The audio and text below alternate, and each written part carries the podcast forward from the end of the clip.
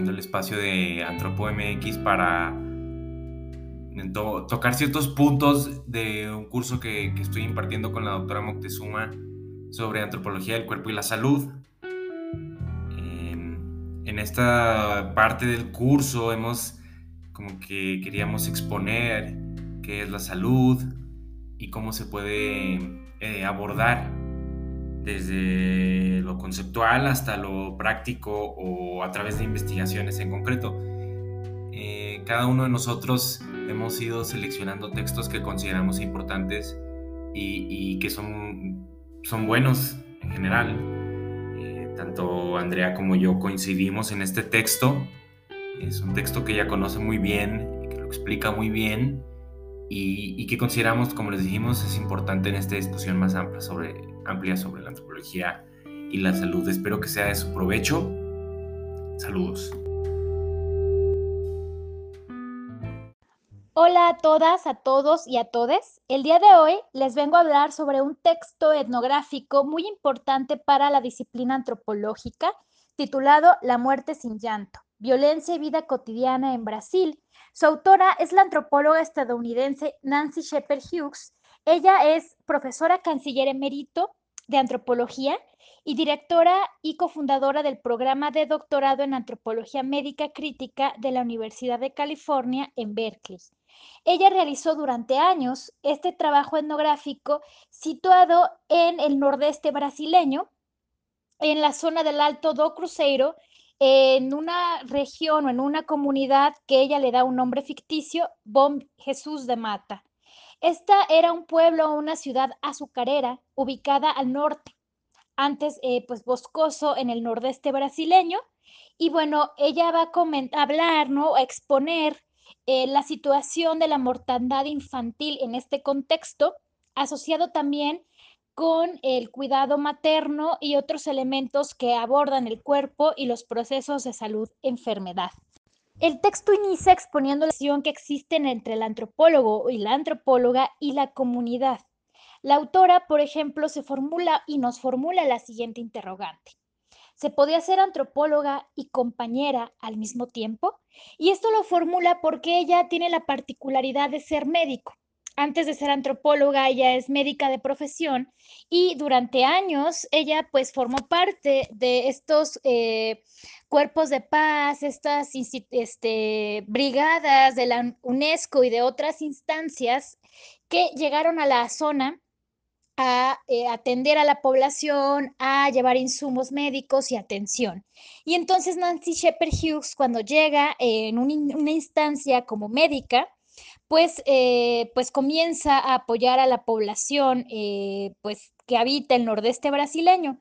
Posteriormente, ella regresa años después, pero ya no como médico, sino como eh, antropóloga, a hacer esta investigación. No obstante, la gente recurría a ella cotidianamente cuando se necesitaba una partera, cuando los niños y las niñas se enfermaban. Muchos de estos niños y de estas niñas mueren en los brazos de Nancy Shepard Hughes y ella va retratando, va también haciendo una postal, lo que se conoce como postal etnográfica, sobre sus vivencias y experiencias en trabajo de campo. Y quería yo ahora eh, narrarles un poco de esta estampa etnográfica que ella nos regala en un inicio del texto.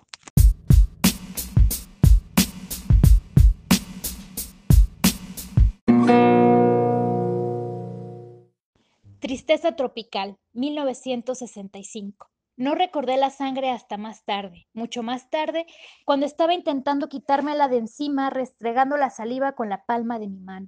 Pero mi boca estaba seca y la sangre se me escapaba y se iba extendiendo por mi brazo. Así que no fue hasta esa noche cuando llegó Dalina, la portadora de agua, que finalmente pude deshacerme de ella. Cuando vinieron a buscarme era mediodía, la hora en que podía cerrar los póstigos de madera y poner la tranca en las puertas rajadas para aislarme del calor y de los sofocantes empujones de la vida del alto. Pero esta vez no pudo ser.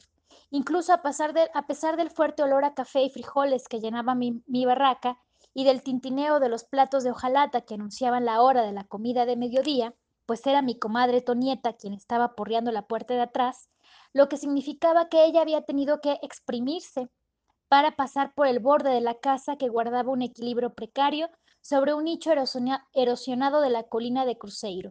Era Lourdes, gritaba. Ha llegado el momento y la partera no ha vuelto del mercado del sábado. Tendrás que ayudarla tú. Y allí estábamos corriendo, trepando por la colina hacia arriba, a través de pendientes llenas de basura, pasando por debajo de tendederos hechos de alambre de espino, por delante de letrinas a cielo abierto, hundiendo nuestros dedos como palancas en la, humedad en la húmeda suciedad, sabiendo que no debería hacer eso, discutiendo todo el tiempo con Antonieta. ¿Por qué no avisaste a la vieja Maricina de que le estaba llegando el momento a Lourdes?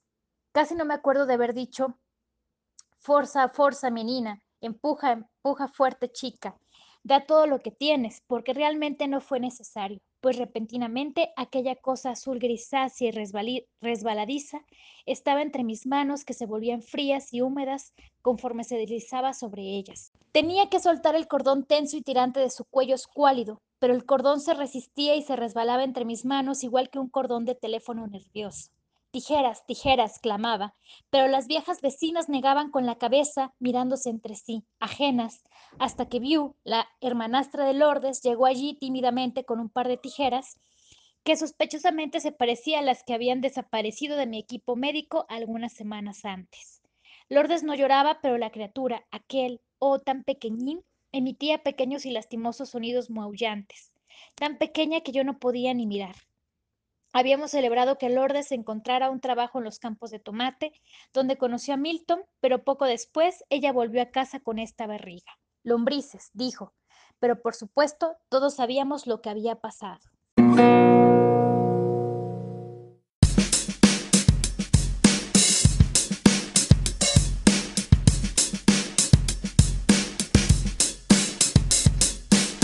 Con esta postal etnográfica, Nancy Shepard Hughes señala cómo qué tipo de rol fungió en esta comunidad y cómo en ocasiones el rol de la antropóloga o el antropólogo no es eh, totalmente aséptico y alejado de la comunidad. ¿sí? Ella era médica y como tal funge con dicho rol, auxiliando en la medida de sus posibilidades a las madres y niños de la comunidad de Bon Jesús da Mata. Y eh, pues por lo tanto, ella en todo su texto vamos a encontrar que recurre a la etnografía encarnada, que también se conoce como autoetnografía, narrando sus experiencias y reflexiones durante todo su trabajo de campo. A su vez, Shepard Hughes señala que la participación del antropólogo va más allá de ser un espectador en la comunidad y que esto pues siempre está estigmatizado en ciertos círculos antropológicos críticos e ilustrados que eh, pues obviamente eh, rechazan la idea de la intervención de los antropólogos en trabajo de campo. El libro al iniciar con esta reflexión donde ella señala, ¿no? que pues ha sido realmente estigmatizada por el campo científico por eh, hacer este trabajo con la comunidad, eh, ya inició de hecho eh, con trabajo de salud pública a partir de los cuerpos de paz que llegan a esta región. Posteriormente nos habla de las actividades productivas y las, pues las relaciones económicas que se dan en esta zona que es una zona de producción cañera, y aborda la relación que existe entre las mujeres y el trabajo en las plantaciones de caña de azúcar. Un trabajo que además nos lo plantea, necesita un desgaste físico extremo, eh, hay un abuso, hay un despojo de los territorios de esta población y las mujeres, la mayoría de las mujeres que se desempeñan en dichos trabajos arduos, son madres de familia que, eh, pues que además tienen muchos hijos y que han sido abandonados por sus maridos o compañeros y se ven forzadas a asumir esta nueva, pues esta nueva actividad para poder sobrevivir. Entonces, esta desesperación hace más vulnerable o potencia las vulnerabilidades y la explotación de estas mujeres que son manipuladas, violentadas, abusadas por sus patrones. Eh, también en el texto se habla sobre el cuidado comunitario de las infancias, sobre todo de aquellos niños y niñas que fueron abandonados cuando mostraron debilidad física o mental, pues esto representaba una carga para su familia, la cual pues la mayoría vive en pobreza extrema, y la autora muestra distintos ejemplos etnográficos de familias, de mujeres que deciden adoptar a infantes marcados por el estigma, como el que se presenta a continuación. Amor quiso echar un vistazo a la niña y se quedó estupefacta porque la niña de 10 años estaba en un estado deplorable. Peor, Amor pudo ver inmediatamente que la chica no estaba bien de la cabeza. Su cabeza era débil, era una chica loca.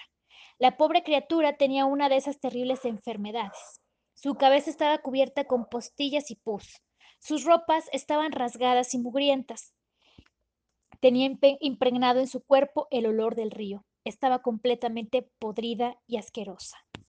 Muchas de estas mujeres deciden acoger a este tipo de infancias estigmatizadas por discapacidades, por enfermedades, también como una forma de, eh, de seguir maternando, por esta nostalgia de maternar, porque muchas de ellas perdieron a sus hijos o hijas.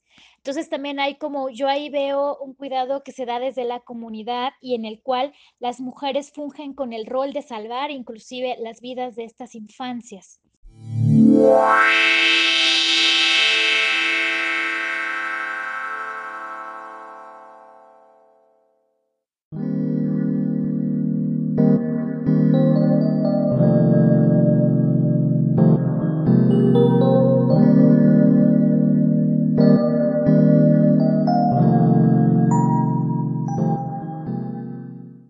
También se toca otro tema, eh, pues central, que yo ahí eh, localizo en el texto y que nos habla sobre la locura del hambre.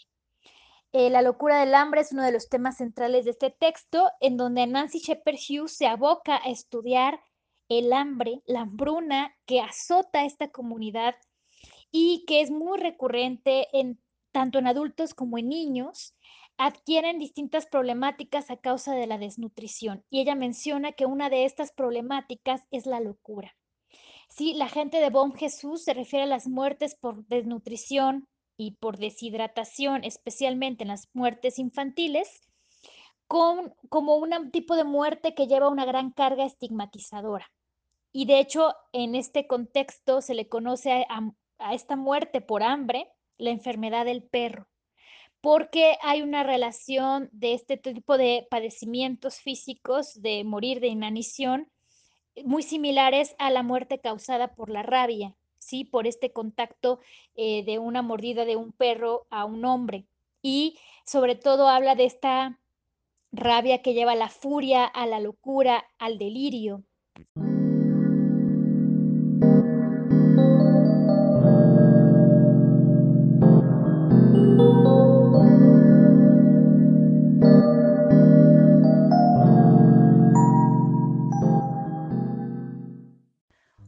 Los temas centrales de este texto es el hambre. El hambre como un fenómeno recurrente en el nordeste de Brasil que ataca a infantes y adultos por igual y que genera distintas problemáticas como lo es la locura. Entonces la gente de, Bom Jesús se refiere a las muertes por desnutrición, por deshidratación, como eh, un tipo de muerte estigmatizada porque se asocia a la enfermedad del perro, como ellos lo mencionan, que es la muerte causada por la rabia. La rabia que eh, tiene síntomas eh, asociados a la furia y a la locura y al delirio. Y entonces, eh, pues a su vez, ¿no? Ella nos menciona que este tipo de, de locura ocasionada por el hambre ha llevado a las madres a asesinar a sus hijos. Ella nos menciona que asistió, fue a visitar a una mujer joven que se encontraba en la prisión local y bueno, estaba en esa prisión porque había asesinado a sus dos hijos pequeños. Cuando Nancy Shepard Hughes se arma de valor y le pregunta, ¿por qué lo hiciste? Ella responde para que no me siguieran pidiendo de comer.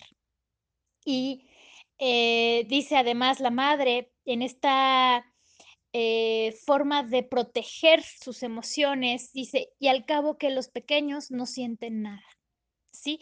Como una estrategia de, de, poder resistir el dolor de haber cometido o haber asesinado a sus hijos. Y entonces, bueno, para Nancy Shepard Hughes le, le importa mucho recurrir a algunas investigaciones que abordan el fenómeno de la hambruna. Y ella va a encontrar y nos va a hacer ese llamado de, atención de que el interés sobre el hambre emerge después de la Segunda Guerra Mundial. a partir de encontrarse estos casos de eh, personas que fueron abandonadas en los guetos de Varsovia y en los campos de concentración. Eh, esto pues sabemos después de la Segunda Guerra Mundial, en el siglo XX. No obstante, Shepard Hughes señala que la muerte por inanición ha estado presente en la vida de las personas negras e indígenas del tercer mundo mucho antes de las guerras mundiales o de la hambruna que también azotó a Holanda en 1945. Entonces Nancy Shepard Hughes dice, ¿por qué el interés de los científicos por el tema del hambre y de la hambruna tuvo que esperar a que atacara, o sea, que el hambre atacara a estos europeos blancos que comienzan a sufrir el hambre que durante mucho tiempo habían sufrido y padecido las poblaciones negras y las poblaciones racializadas en todas las partes del globo, que además, bueno, sabemos que fueron este, colonizadas por estas potencias europeas. Entonces, esa, esa parte me parece también muy interesante cuestionar qué tipo de enfermedades, qué tipo de padecimientos cobran interés en el campo científico y por qué, ¿no? Y por qué eh, cuando azota o cuando afecta a las poblaciones europeas es cuando se busca atacar el problema, pero si son enfermedades o padecimientos que pertenecen al sur global, a los países colonizados, parece ser que no hay como una gran intervención por parte del campo médico, ¿no? O sea, esa reflexión que nos hace Nancy Shepard Hughes me parece muy buena, ¿no? Y bueno, ¿cómo ella analiza el fenómeno del hambre en el nordeste brasileño? Bueno, pues para recurrir a esto, eh, recurre a la metodología que desarrolló con Margaret Locke sobre los tres cuerpos, el cuerpo biológico, el cuerpo social y el cuerpo político, que se desarrolla en 1987. Esta metodología que nos ofrece Margaret Locke y Nancy Shepard Hughes.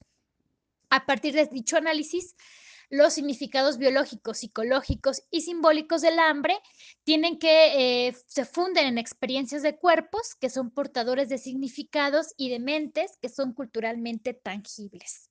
Entonces, también es muy, muy importante esta, este aspecto metodológico que nos ofrece eh, Nancy Shepard Hughes y Margaret Locke sobre eh, dividir a este cuerpo en tres partes y analizar estas tres partes. También se enfoca en analizar la expresión subjetiva e inmediata del, hambre y ella denomina como delirio de fome a la histeria que puede hacer que una agradable fiesta en la comunidad en el Alto de Cruzeiro acabe en una pesadilla caótica cuando los adultos rivalizan entre sí con los niños para llegar primero a la mesa con la comida. O sea, esa parte, eh, eh, digamos, subjetiva e inmediata que genera el hambre en esta población. Ella lo va a retratar de una manera espléndida, pero sí es un texto pues que nos, nos muestra una realidad muy cruenta. Y ella también habla de cómo hay una forma folk de referirse al hambre, es decir, una forma endógena de eh, cómo la población se refiere al, al hambre y ellos lo nombran como los nervos los nervios en, español, y las personas en el Alto do Cruzeiro utilizan el concepto de nervios para expresar tanto el hambre como la ansiedad que produce esa hambre y otros males y afecciones asociados al hambre. Y eh, bueno, eh, lo que menciona Nancy Shepard Hughes es que es más probable que la gente describa su sufrimiento en términos de nervios que en términos de hambre. Entonces también es importante, considero yo, identificar eh, los conceptos, eh, cómo las, la, población menciona o se refiere a las enfermedades en un contexto determinado. ¿sí? Eh, nosotros podemos nombrar inanición, hambruna, pero ellos lo conocen al hambre como los nervios, ¿no? tener ansiedad del hambre. Y bueno, también nos habla de cómo se incorpora el hambre en el cuerpo que también es algo muy interesante. Y ella nos da el concepto de incorporación y esto lo define como las formas que la gente tiene de habitar el cuerpo, de forma que podamos decir apropiadamente que éste está habituado.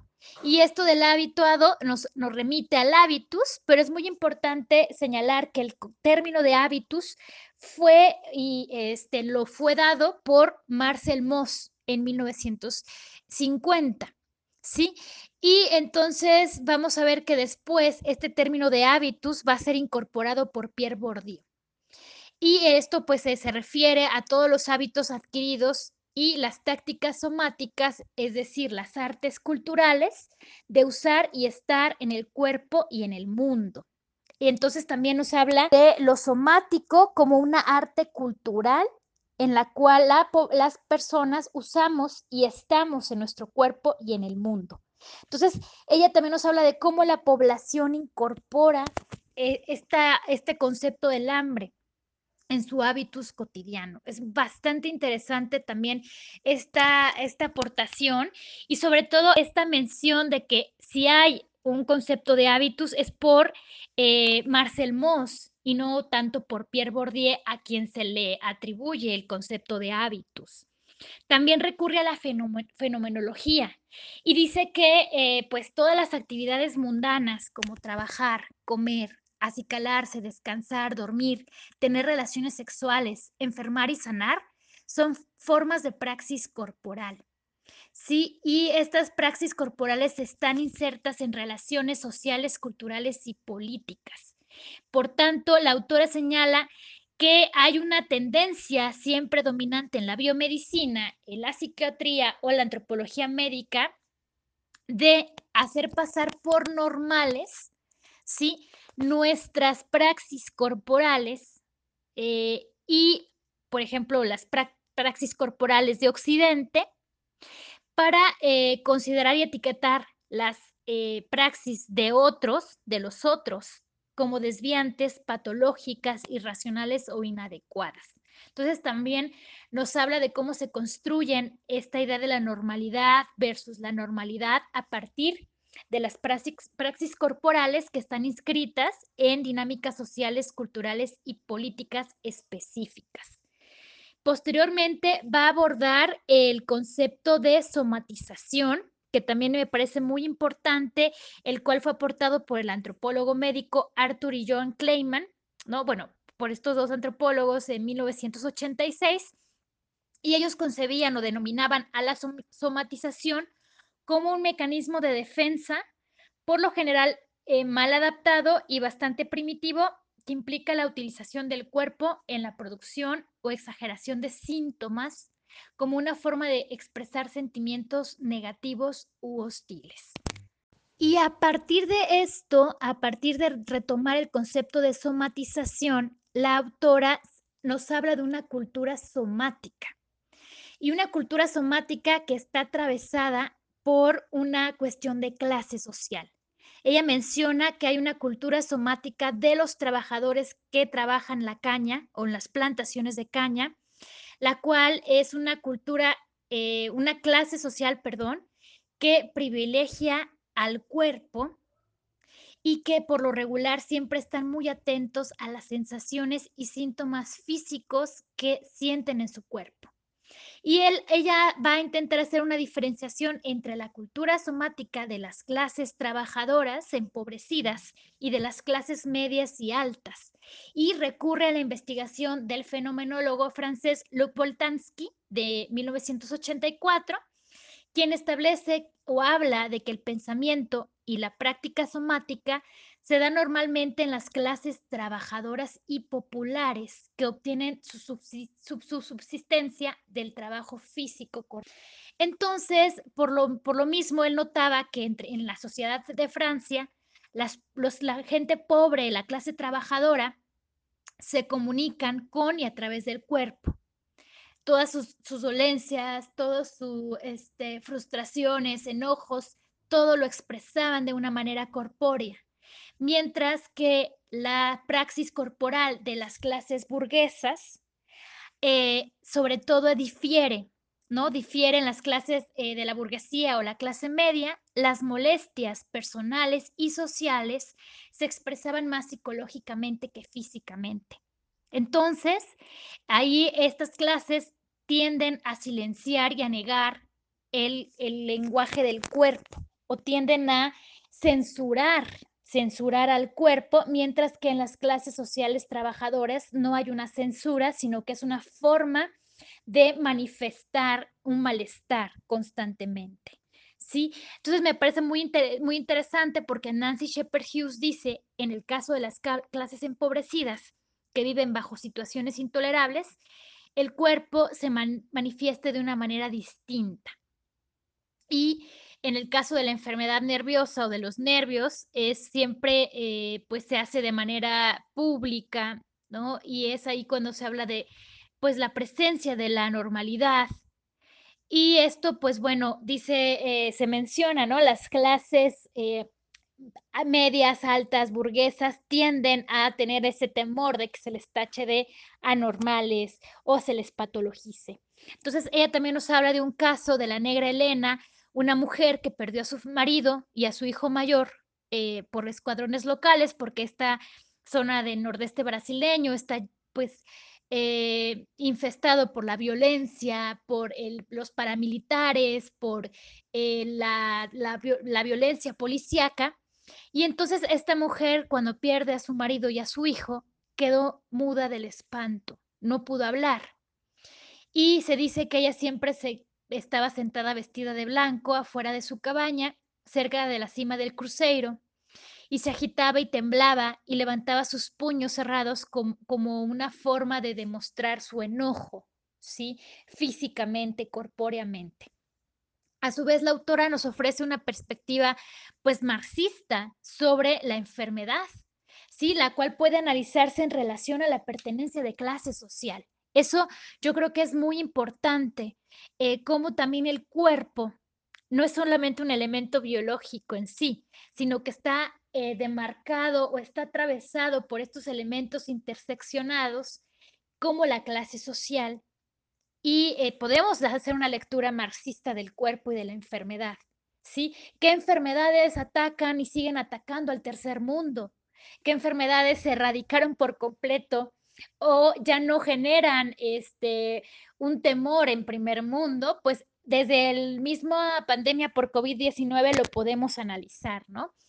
Y bueno, ella también menciona que las mujeres del alto suelen comentar siempre entre ellas la belleza natural de los niños de los ricos, que estos niños nacen gordos, fuertes, blancos, sin manchas, mientras que sus hijos nacen débiles, flacuchos, con manchas, y que algunos niños ya están débiles y consumidos antes de empezar a vivir. Y pues ahí también hay un concepto folk para hablar de estos niños y se les dice que son niños agotados, que ya están gastados. Entonces, sí hay una, una relación ahí pues muy importante entre la clase social y la enfermedad. Y bueno, la enfermedad, ella menciona que en este contexto es representada como una crisis que se manifiesta dramática y brutalmente y que siempre va a, infligir una venganza al cuerpo. Y entonces la gente va a acudir a curanderos y a otros especialistas tradicionales para poder contrarrestar sus sufrimientos, sus enfermedades, eh, que muchas de esas enfermedades son producidas por el hambre. Dolores de cabeza, temblores, debilidad, cansancio, irritabilidad, llanto de impotencia y otros síntomas de este hambre nervioso. Y ella también analiza una parte muy importante que es la medicalización de la vida y señala que existe una dependencia de la población del nordeste brasileño respecto a la atención médica institucionalizada, la cual es meramente paliativa. Y eh, pues bueno, en esta forma de, de atención, la población va siempre para que les pongan una inyección, un suero intravenoso, eh, solicitan la extracción de dientes o eh, piden eh, de una manera insistente que se les dé medicamentos fuertes que actúen de forma enérgica sobre sus cuerpos. Ellos piden drogas que les revigoricen el cuerpo, que les animen, que les fortifiquen los huesos. Entonces, ella menciona que sí hay como una dependencia a ciertos medicamentos que, pues, de cierta forma duerman o apacigüen ese dolor causado por, por el hambre, ¿no? Pero pues sí, ella, ella misma, que es médica, eh, se va a dar cuenta de que hay una medicalización y hay una dependencia no sana en esta relación entre los médicos y la población del nordeste brasileño, porque es una medicina que no está mejorando la condición de vida de esta población. Posteriormente, bueno, en el texto nos habla de la mortalidad infantil y su relación con el amor materno y cómo en estas comunidades hay una rutinización de la muerte infantil, De ahí el título Las muertes sin llanto, ya que las madres desarrollan estrategias para soportar la muerte de sus hijos. Y ellas refieren que sus pequeños hijos no sienten dolor, por lo tanto algunas recurren a la práctica del infanticidio, eh, la cual es llevada a cabo a partir del el abandono de los infantes, o este, pues esto lo menciona Nancy Shepard Hughes, genera una serie de condiciones que colocan a los niños y niñas en peligro de enfermedad y muerte, y que además esto, eh, este tipo de mortalidad infantil ya está normalizada entre la población ya está normalizada tener angelitos a cada momento y sepultar hijos.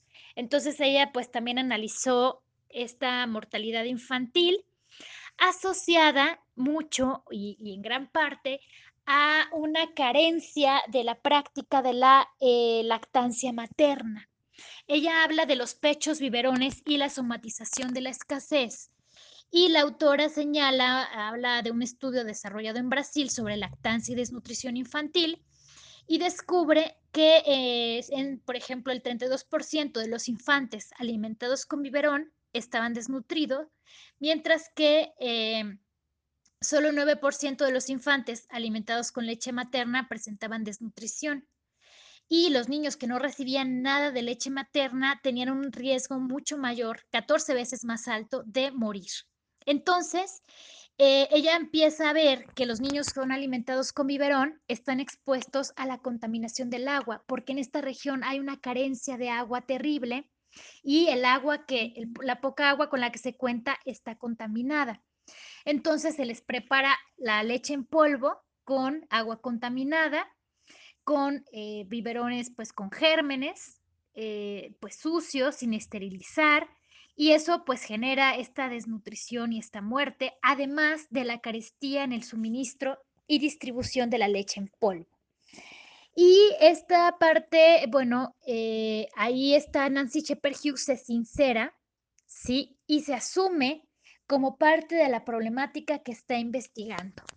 Ella menciona que cuando forma parte del programa de Comida para la Paz en los años 70, llega al nordeste de Brasil y va a introducir la leche de polvo en esta zona. Ella misma va a repartir la leche que con el paso del tiempo generó una dependencia y un abuso en su consumo entre la población.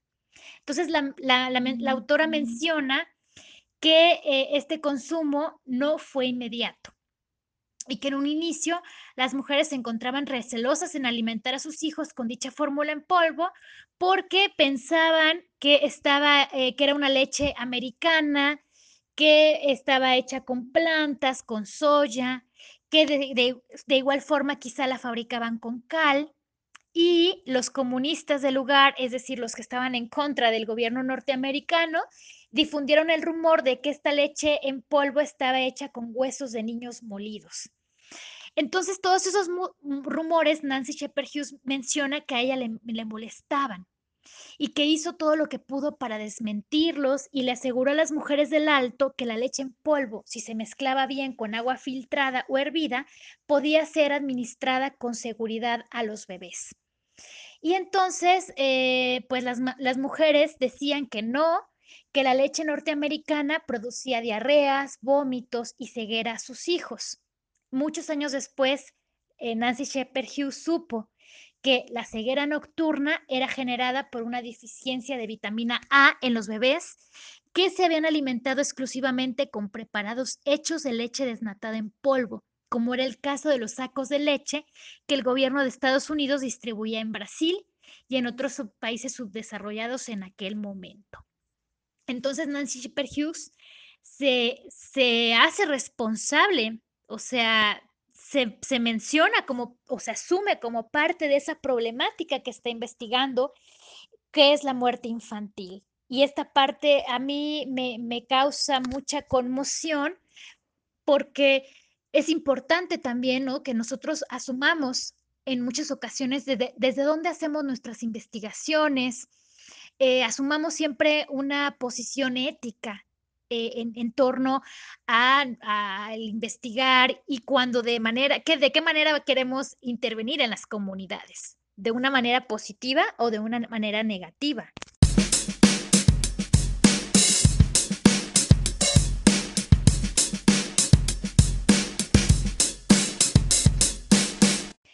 Bueno, ya para, para finalizar, quiero también hablar de esta relación que se hace en el texto de la lactancia materna y su relación con la condición de clase.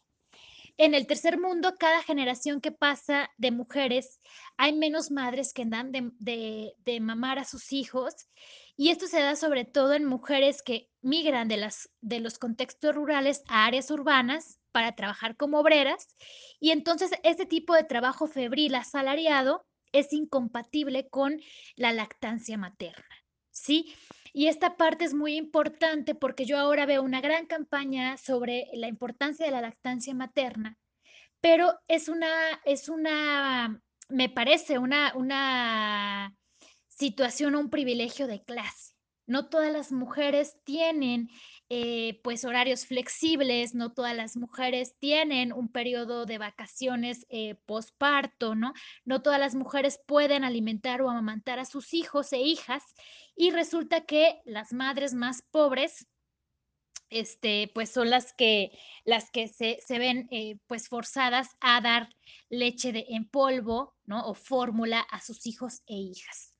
Entonces, amamantar resulta ser un privilegio de clase y eh, pues por eso la leche en polvo es una de las mercancías alimenticias de las que más surtidos están los estantes de los supermercados.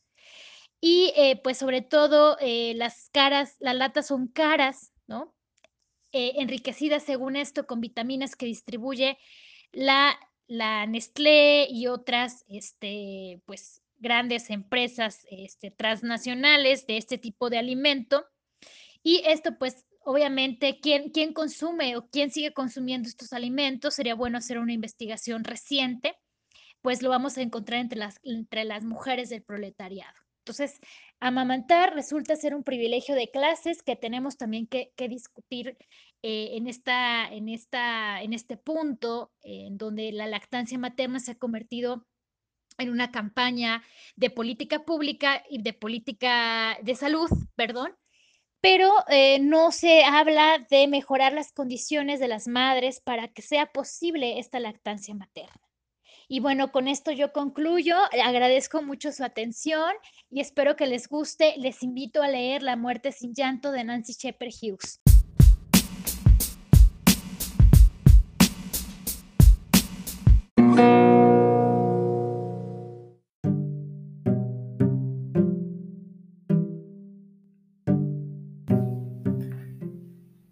Muchas gracias a la doctora Moctezuma por llevarnos mm, a través de su voz por, por este libro, platicárnoslo como lo hace.